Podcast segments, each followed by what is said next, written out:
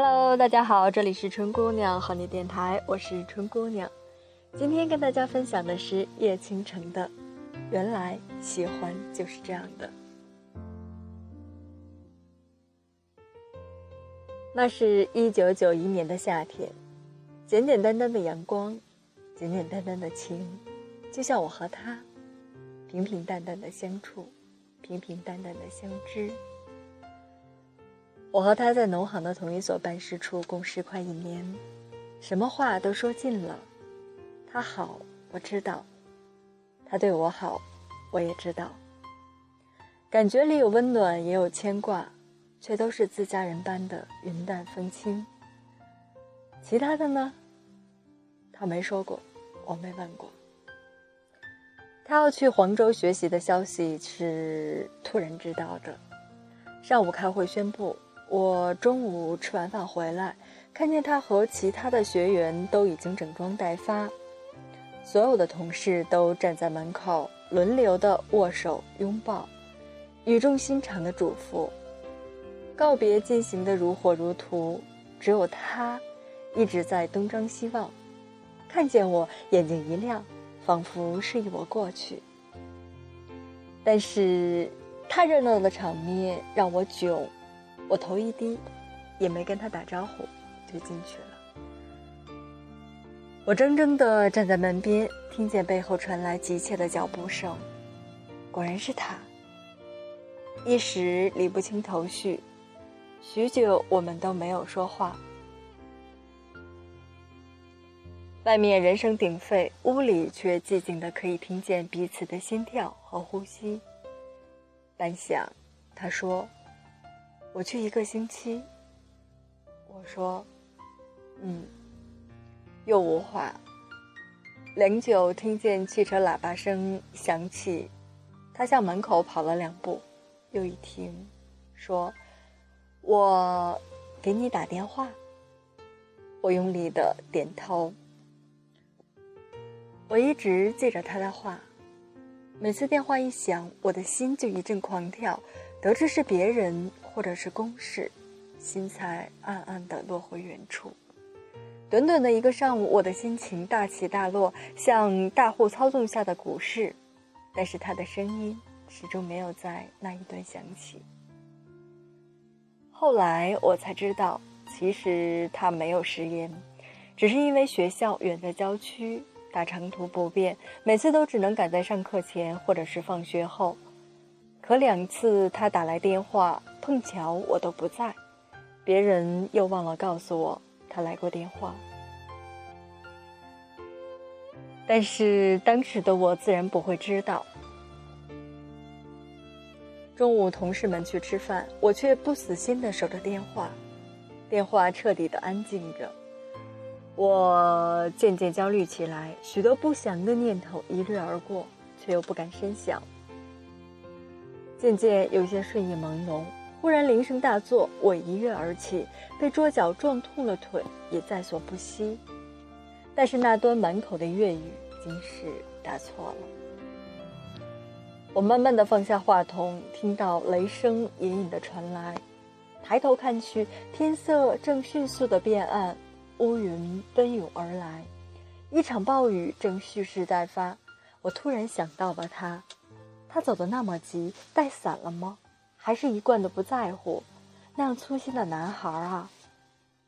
我忽地站起身，拿了雨衣，跟主任说：“我请半天假。”我没告诉他我是要去黄州，当然更没问员工学习到底在黄州的什么地方。雨来的比我想象中还要急，雨点大颗大颗的灌进雨衣里，我的全身都湿透了。一辆又一辆的车从我身边疾驰而过，泥浆溅满了我的裙摆，而我坚持站在路边，对每一辆经过的车招手。我从来没有出过武汉，分不清楚东南西北，更不知道黄州到底在武汉的哪个方位。反正只要是长途车，无论是南来还是北往，我一律奔过去，充满希望的问。到黄州吗？一辆开往宜春的车被我拦住了。黄州经过倒是经过，不过我们是直达宜春的。那父亲一样年纪的售票员抬头看看下着滂沱大雨的天空，又看看我湿的紧贴在小腿上的裙摆，犹豫了一下，眼里流出长者的善意：“你上来吧，我们在黄州给你停一下。”我千恩万谢的上去了。车上人很多，我被挤在一个猪笼的旁边。车稍有颠簸，那头猪就发出抗议的叫声。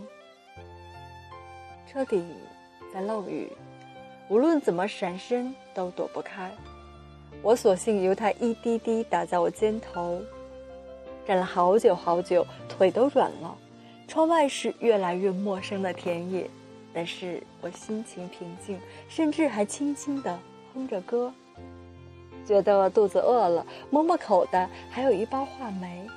就拿出来吃。雨停了，阳光渐渐来敲我们的窗。售票员招呼：“黄州到了，你到哪里？我们在附近把你放下来吧。”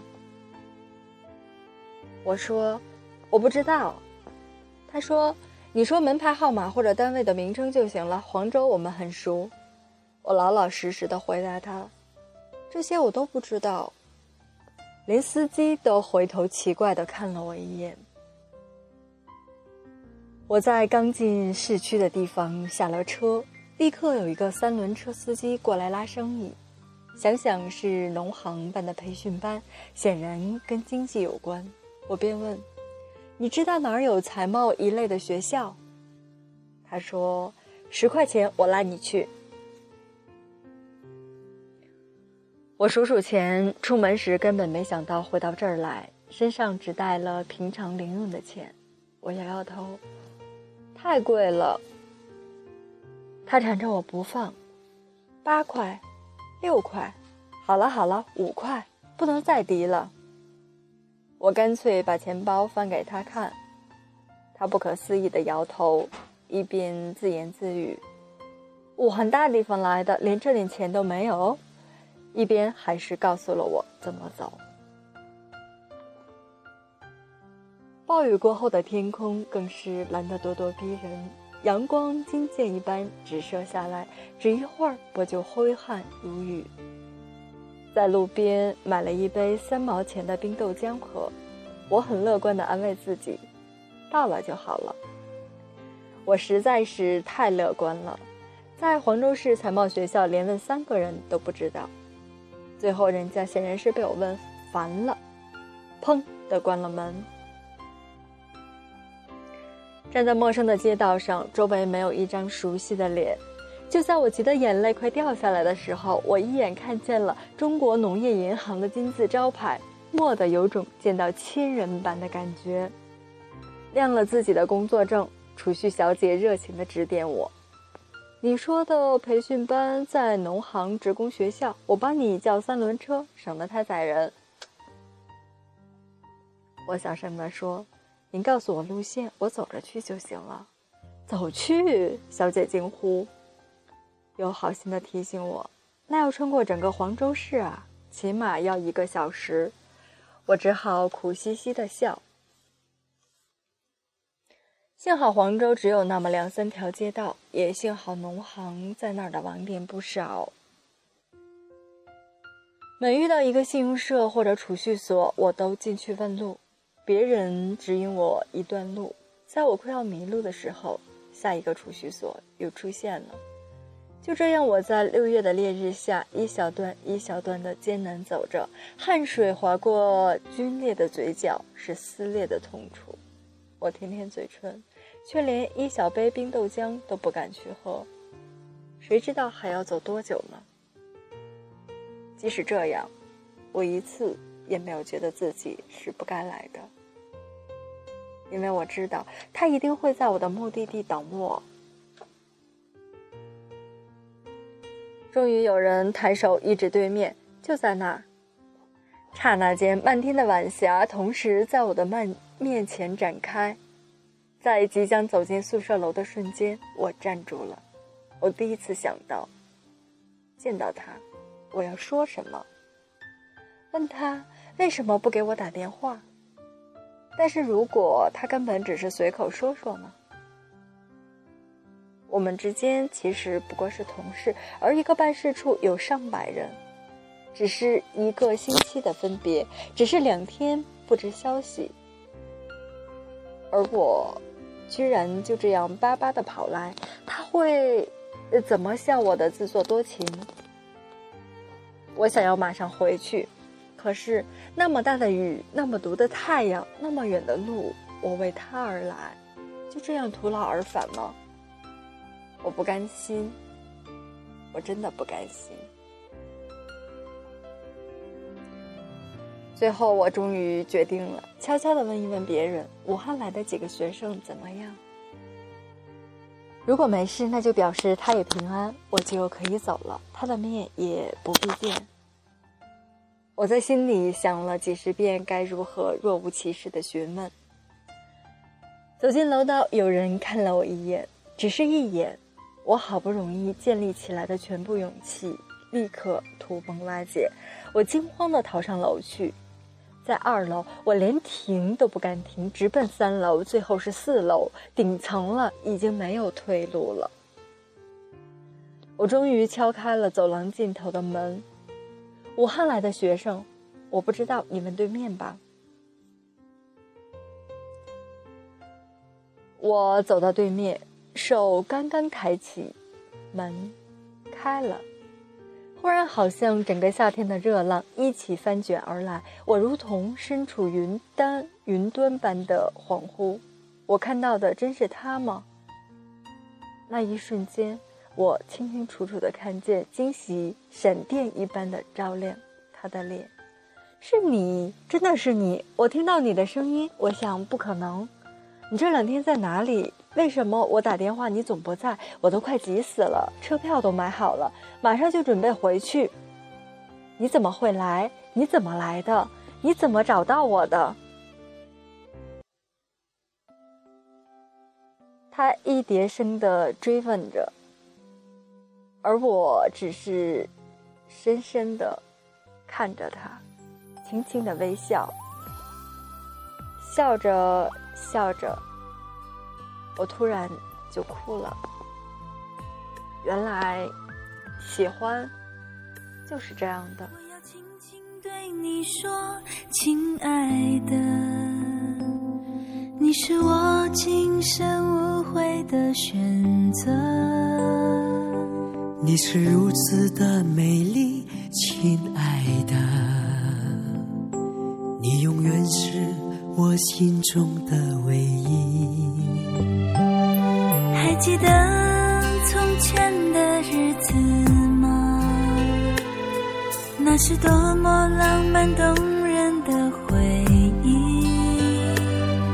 你是那样真的爱着我，我的生命里不能没有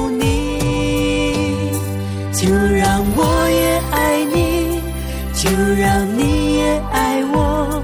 就像你爱我一样的爱你，只要我们彼此真诚的付出，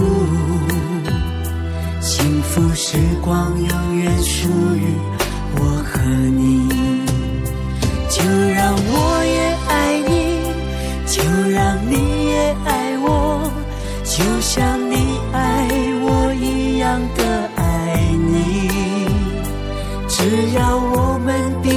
真诚的付出，两个人的世界不再有距离。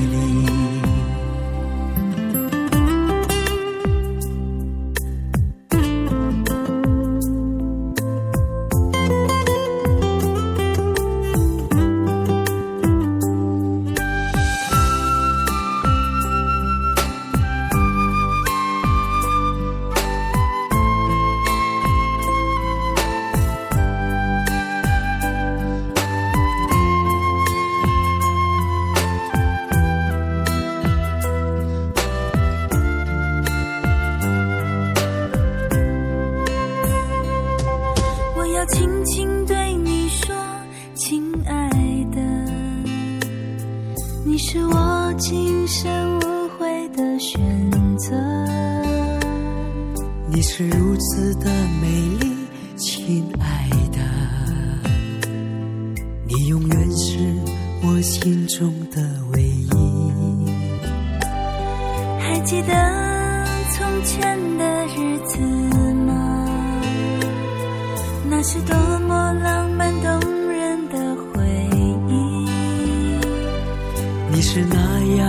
真的爱着我，我的生命里不能没有你。就让我也爱你，就让你也爱我，就像你爱我一样的爱你。只要我们彼此真诚的付出。幸福时光永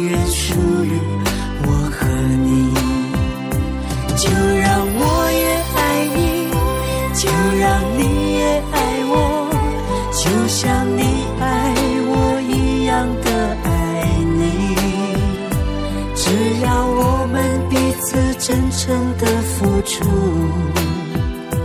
两个人的世界不再有距离。只要我们彼此真诚的付出，两个人的世界不再有距离。